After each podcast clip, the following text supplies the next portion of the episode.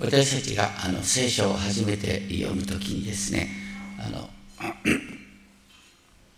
いろいろとつまずいてしまうところがある。その一つに神様はですねソドムとゴマラという二つの町をですね、えー、火で焼き尽くしてしまったって話。それからもう一つはあの神様が信仰の父アブラハムに、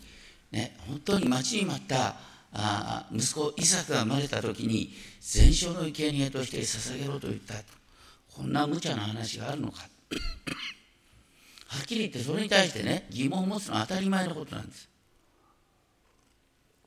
疑問を持たないとしたらあなたの感覚がおかしい。でもそのそういう疑問を持ちながらですねいわゆる全体の文脈から見ていくと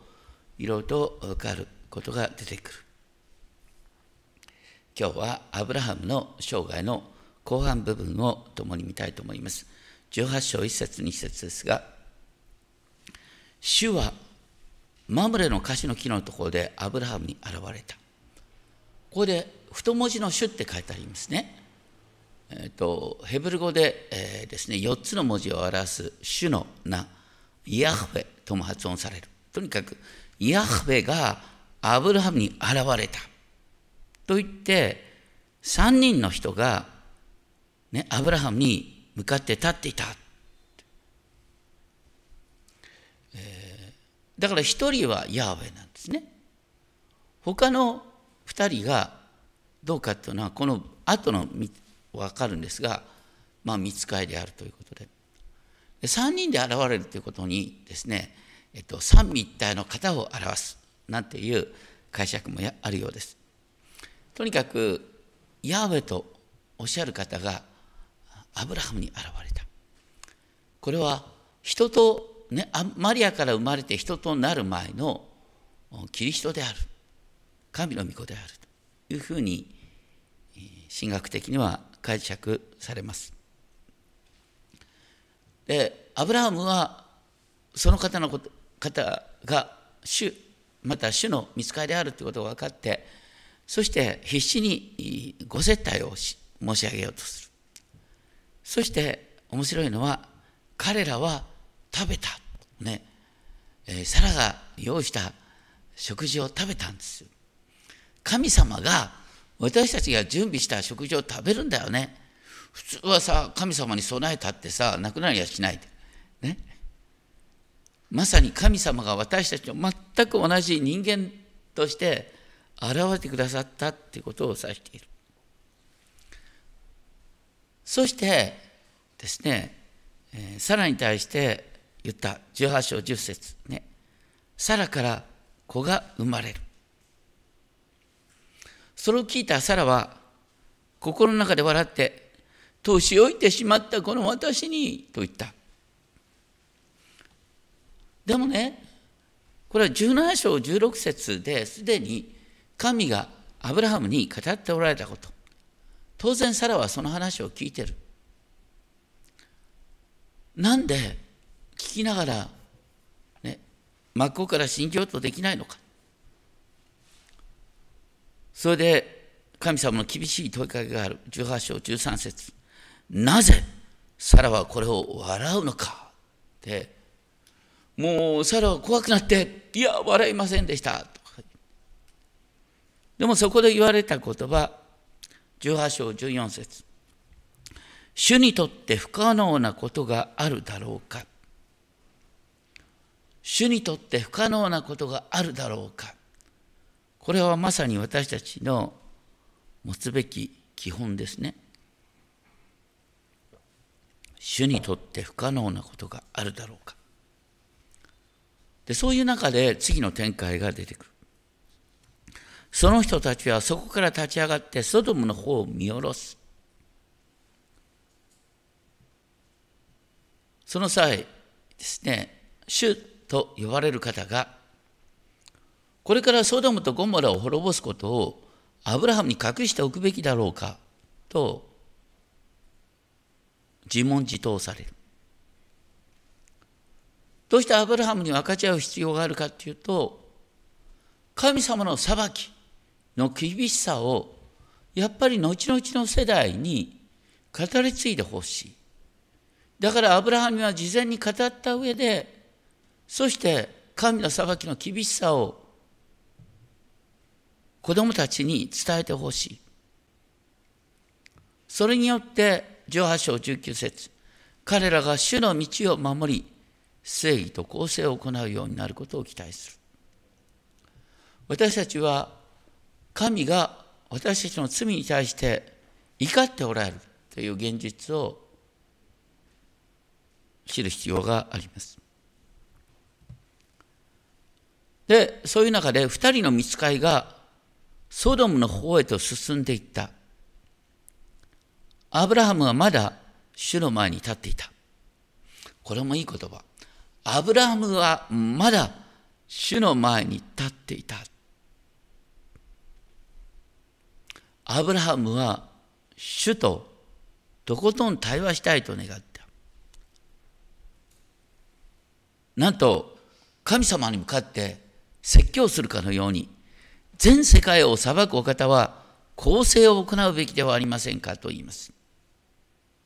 気になったのはソドムに自分の老いのロトとその家族が住んでいること。それでアブラハムは期待したんでしょう。ロトとその家族しもべたち。50人ぐらいはいくらなんでもいるよななんて思いながらね。50人の正しい人がいたらそれでも滅ぼすんですか？で主はいや50人いたら滅ぼさない。今度45人40人30人20人10人と言っていや10人以下にはやっぱり下げることができなかった。で主は10人の正しい人がいたら滅ぼさないと言ったでも本当にでもねやっぱり素晴らしいのはアブラハムはとことん主に食ってかかってるわけですよ。自分の老いの命もかかってる。祈りって信仰っていうのはね決して思考を停止することじゃないんですよ。信仰とは神様と対話なんです。その後2人の見つかいはねソドムにいるロトを訪ねる。ね、ロトは必死になってまたこの見つかりを接待しようとするんですけれどもそこにね新しい男が現れたっつってソドムの人々が寄ってきたソドムの男どもが何でか分かります？あんまりこういうこと言いたくないけどね英語でソドミーっていうと何だと思う？英語でソドミーっていうと同性愛ホモセックスのことなんですよ。難色っていうのか。とにかく男が男とセックスするってことね。目新しい男が来たと言って町の男が全部取り囲んでしまった。それに対してなんとロトは何と言ったかってね。俺の娘を出すから客はね大切にしてくれと見つかいって分かって接待してんだったらさ見つかりにすがればいいのにさなんで自分の娘まで差し出してね守ろうとするのか、まあ、当時のね慣習でやっぱりその受け入れた客は命を懸けて守るんだっていうねカルチャーがあったからかもしれません。でとにかくロトががんとして抵抗するに対してソドムの人々はこいつはよそ者のくせに裁きをするのか。後にペテロはですね、あの、このロトのことについて、この正しい人は不法な行いを見聞して、日々その正しい心を痛めていた。ね、ロトは本当に正義を求めていたということは確かなんです。でも正義を求めたっていうのはパリサイ人も正義を求めてたんだ。何があのアブラハムと違うと思います？アブラハムは必死に神にすがったんです。信仰っていうのは自分の正義を全うするっていうより神にすがることなんです。でロトはこう見つかりの話を十分聞いてなかったせいかとにかく見つかりがですね一緒に逃げようっていうのにロトは躊躇したって。19章16節。ためらったって書いてあるんだそして見つかいは、ね、ロトと奥さんと娘たちを引き連れて逃げる。その時山に逃げなさいって言われるんだけどロトはね山登りの自信がないとか言ってですねあの近くの町に行ってはダメですかで見つかいはねいやいいよっつってほんで、えー、ロトと家族はツォアルに着いたんですツォアルという町に着いた途端ですね主は硫黄と火を天から主のもとからソドムとゴモラの上に降らせた。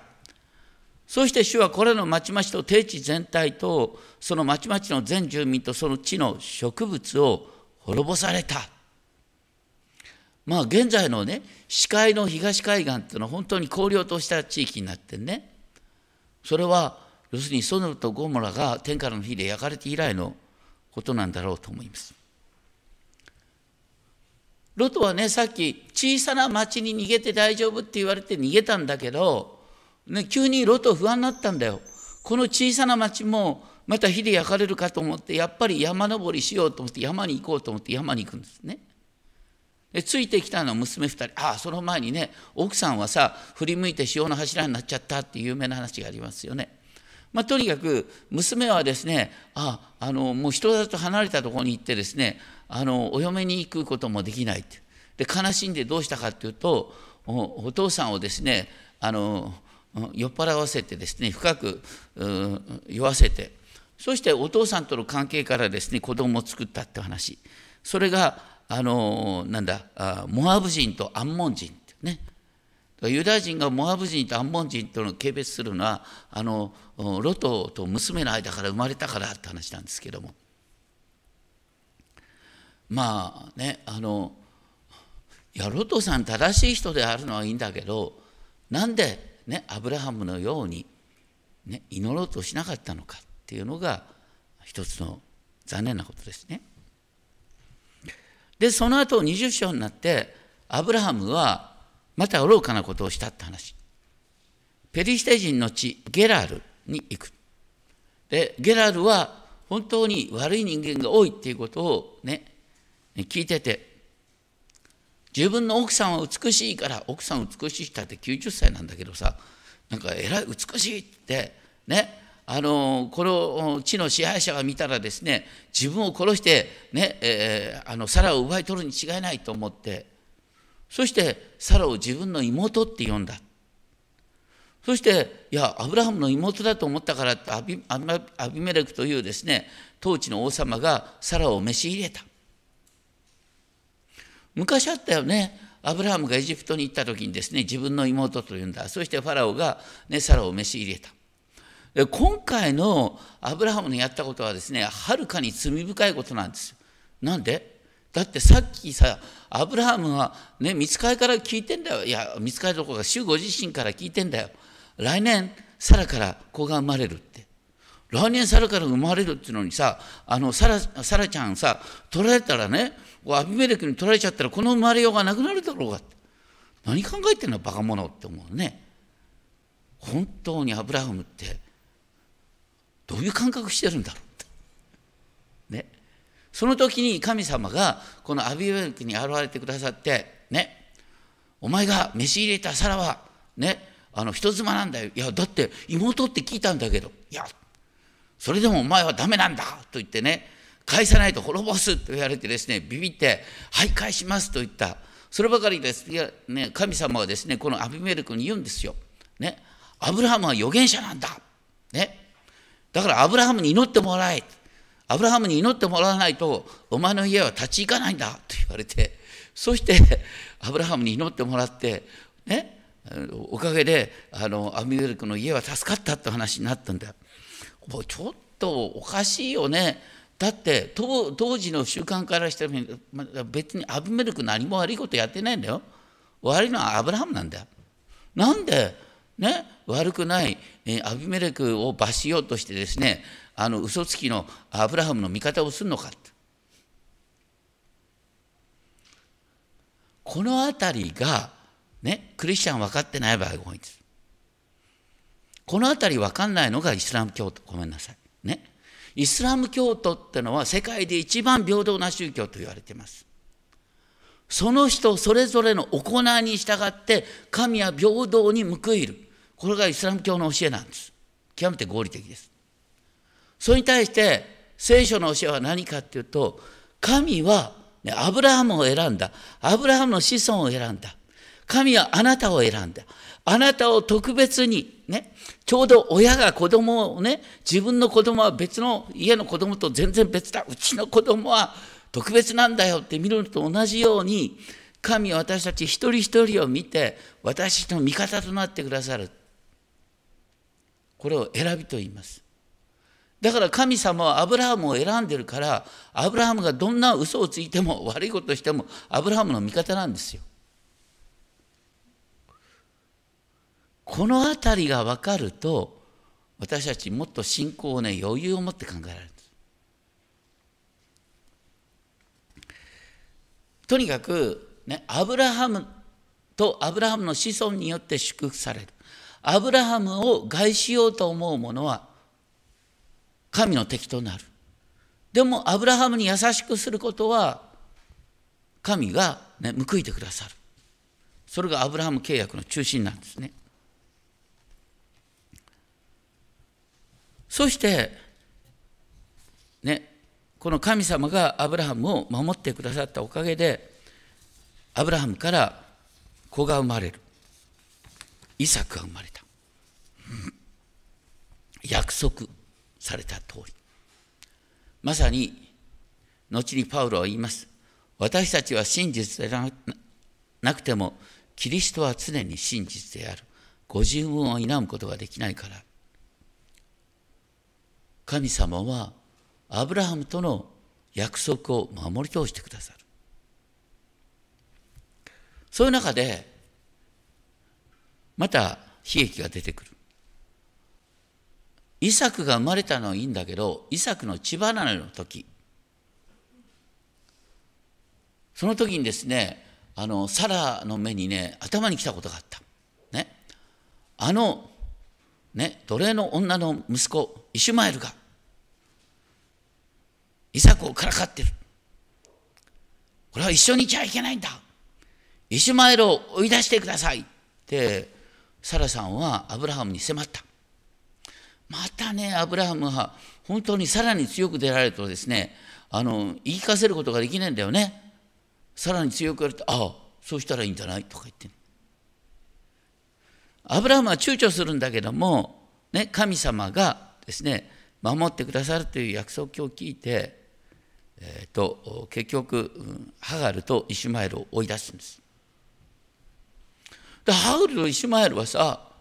かわいそうにもう食べ物のないとこに行ってですね水もないってとこでもう死のうって思ったところで主の見つかりが現れて、ね、イシュマエルの子孫を祝福すると言って、ね、あのこのイシュマエルの子孫からアラアラブ人が生まれたでしょ？で今回さあのなんだあとトランプさんの仲介でですねあのイスラエルとさあのアラブの UAE が条約を結んだ。アブラハム条約っていうんだって。ね。両方ともアブラハムの子孫だからっつって。まあとにかくですねあの そんな話もあるぐらいなんですがあのイシュマエルがね、この後独り立ちできるまである意味で神様はイサクの誕生を待ったんです。なんでねあのイサクの誕生が遅れたかっていうとイシュマエルがやがてさらに嫌われて追い出されるに決まってると。ね、だからあのイシュマエルの誕生えごめんなさいイサクの誕生まで14年も待ったって話なんです。でもどちらにしても神様はアブラハムの子孫を祝福してくださった。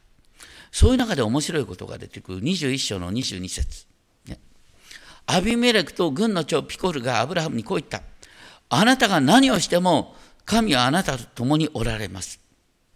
言ってることはですね、あなたは嘘をついても神様はあなたの味方をする。だから、ね、あなたの気に障ることを私たちがしてしまうときに、知らずに神の敵になってしまう可能性がある。だからきちんと私たちと条約を結んでくれって向こうからすがってきたんですよ。これも面白い話ね。私たちよくね、神様のことを証しするって言った時に、いや、いや、神を信じる私たちはこういうふうに仕事が成功して、こういう立派な人間になることができるんだって言ったら証しになると思うね。そうじゃないんだよ、アブラハムの場合は。何が証しになったかって、アブラハムは何をしても、神様はアブラハムの味方してくれる。ね。こうなったらアブラハムのね、神に従うしかないよ。ああの人何をしてもなんか神様に祈ってなんか道が開かれてくるんだけどってね都合のいい話だな私もその都合のいい神様に従ってみたいなっていうのこれが一番いい点灯なんです。まあ、とにかくですねこの時井戸の問題で争いが起こった時にすぐですねあのアブラハムが選んだベルシェバがあの ですね、えーイスラエルの民の井戸として認められた話になってくる。で、12章、あ、ごめんなさい、22章1節。これらの出来事の後、これらの出来事の後、ね、神様がアブラハムにご自身の真実を表した後、神様はアブラハムの信仰の、ね、成長の、ね、ゴールを示すようにアブラハムをテストした。試練に合わせたというのは、テストしたっていうことなんですね。何と言ったか。あなたの子、あなたが愛している一人子イサクを連れて、モリアの地に行きなさい。現在のエルサレムですね。そして私が告げる一つの山の上で、彼を全焼の捧げ物として捧げなさい。これはありえない話だよ。19世紀の哲学者キルケゴールがですね「恐れとおののき」っていう本でこのねアブラハムの葛藤を描こうとするんです。どうしてそんな本をキルケゴールが書こうとしたかというとですね当時の教会であまりにもですねアブラハムは自分の命より大切なものを捧げたんです皆さんもこれに見習いましょうなんていう説教をしてるので頭にきた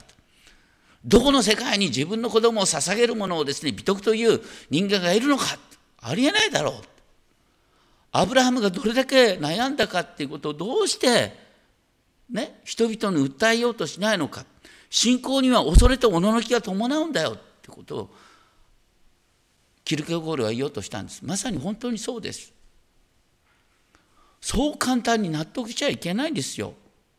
だって自分の子供を全焼の生贄にするなんてあの、ね、聖書で一番嫌われてるですね、モレク礼拝みたいなもんですよ。とんでもない話だよ。それを納得していいのって話だね。でもね、アブラハムは今まで神の真実を体験してきたんですよ。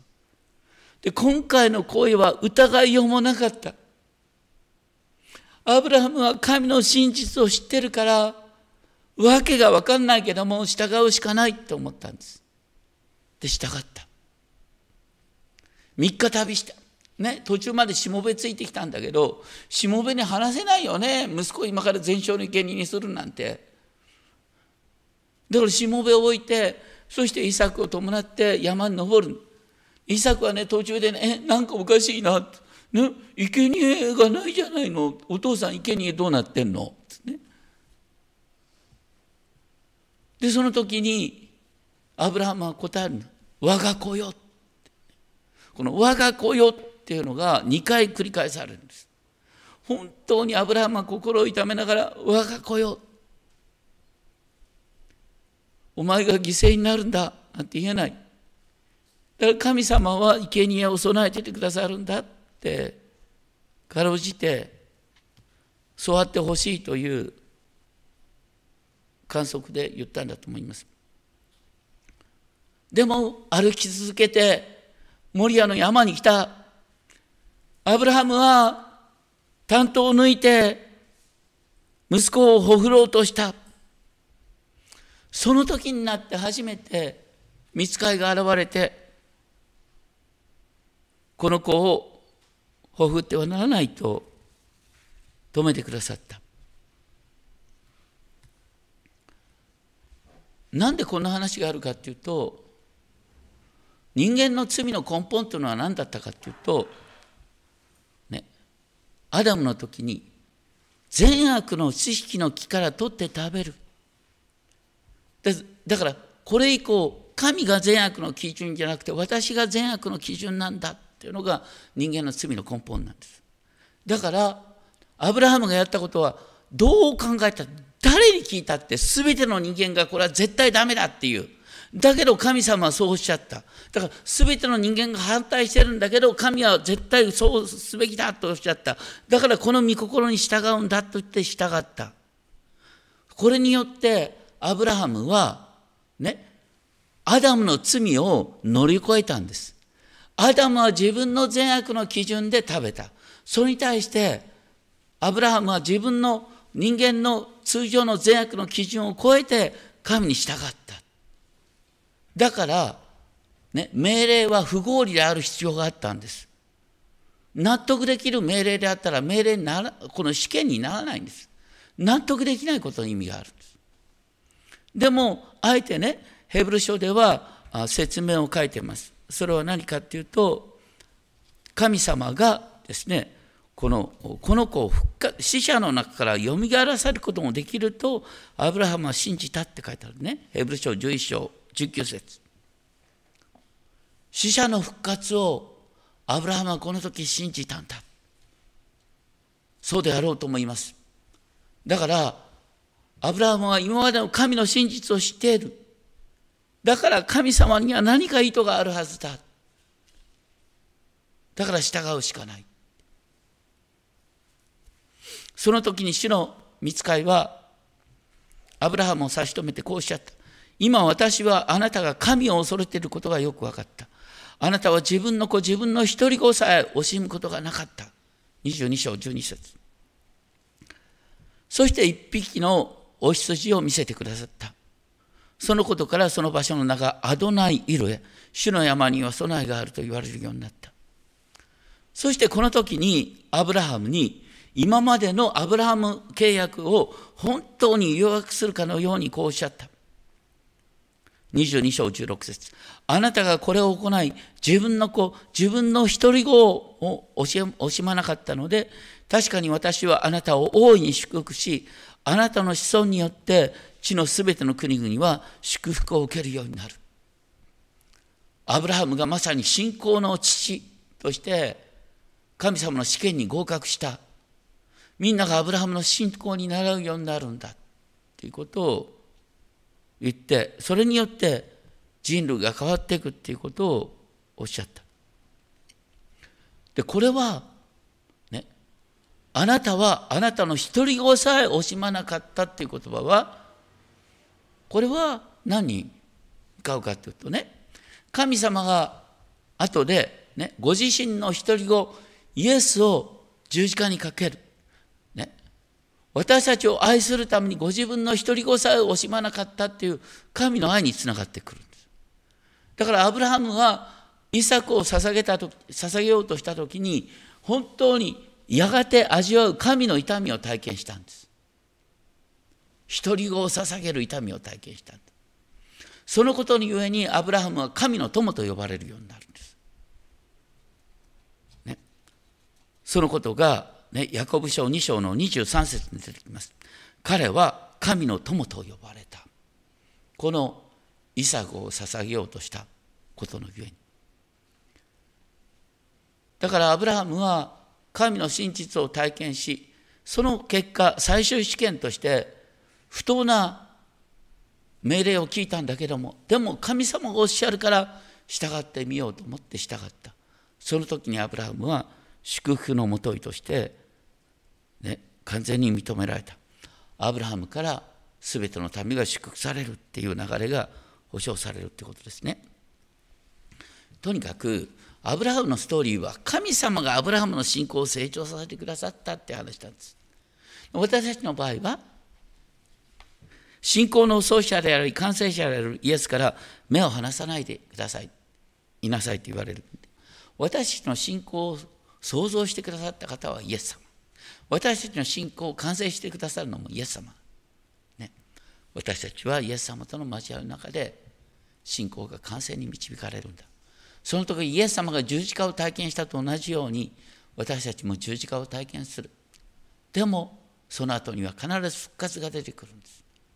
だから心配ないよ。とことん従ってみようよ。ということが出てきます。お祈りをしましょう。天のお父様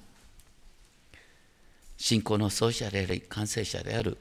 イエスから目を離さないでいなさい。アブラハムが神の真実によって信仰の最終試験に合格しました。私たちもイエス様に従うことによって信仰の試験に合格し続けることができることを信じます。どうか